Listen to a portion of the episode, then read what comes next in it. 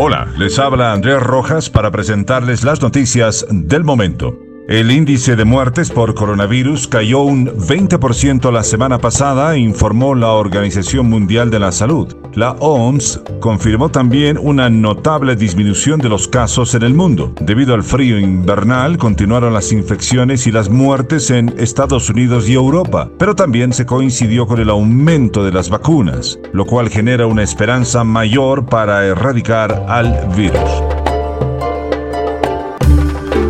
Y de acuerdo al informe de la Administración de Alimentos y Medicamentos publicada este miércoles, se dio cuenta que se estaría en puertas de una tercera vacuna contra el coronavirus. Se trata de una inyección única fabricada por el gigante farmacéutico Johnson Johnson, que en las primeras pruebas se descubrió que era segura y efectiva, y previno además por completo las hospitalizaciones y muertes.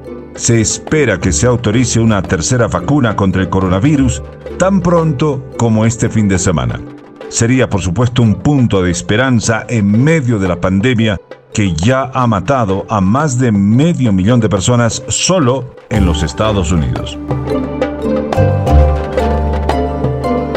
Y por último, el presidente Joe Biden y la primera dama Jill Biden viajarán a Houston este viernes mientras Texas trabaja para recuperarse de las grandes tormentas invernales y cortes de energía. A pesar de la tormenta, el gobierno realiza todos los esfuerzos para conducir al presidente Biden al estado de Texas.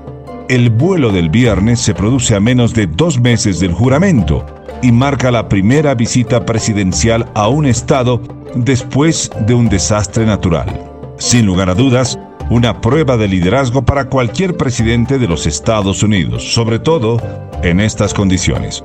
Amigas y amigos, hasta aquí las noticias. Les habló Andrés Rojas, aquí en la capital. Siga con Zoom Latino.